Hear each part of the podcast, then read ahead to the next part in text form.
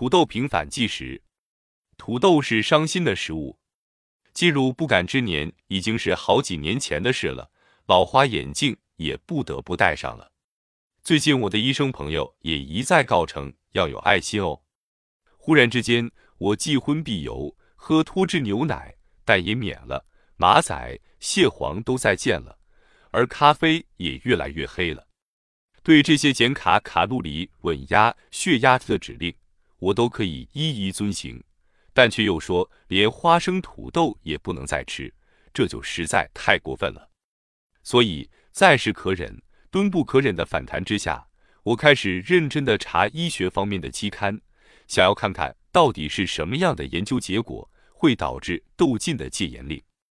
查来查去，实在查不到有哪些足以令人信服的证据。能把花生、土豆定最为伤心的食物。相反的，在一九九三年六月的《R K V O F T I M O Medicine》的期刊上，倒是有一篇研究报告，对花生、土豆是不贬反衰，令我耳目一新。对我这个一盘土豆花生胜过满汉全席的美食家而言，这篇报告看得我心花怒放。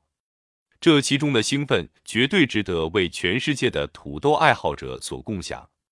所以，这土豆平反的原委，请让我娓娓道来。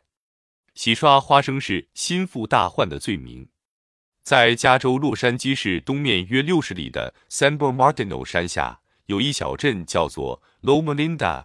镇上大部分的居民都属于第七日末世纪基督教会七 Th Day Adventist 的信徒。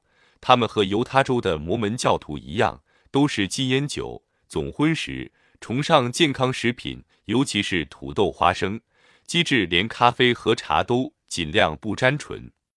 这个大型研究对当地三万一千二百位二十四岁以上的教徒发出问卷，对他们的饮食惯及生活形态做非常仔细的分类，并登录其每周食用各类食品的频率。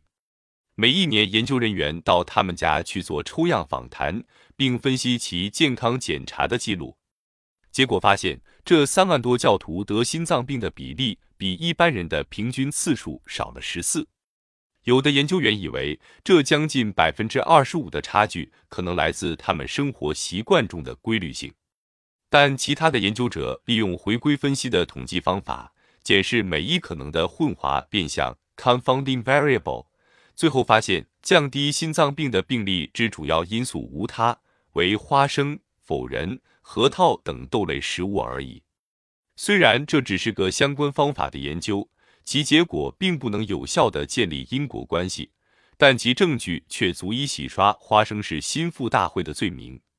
今晚我一大盘澎湖花生，有炒的，有煮的，一小碟豆干，加一碗豆浆，坐在电视机前看墨菲·布朗 （Murphy Brown） 的影集。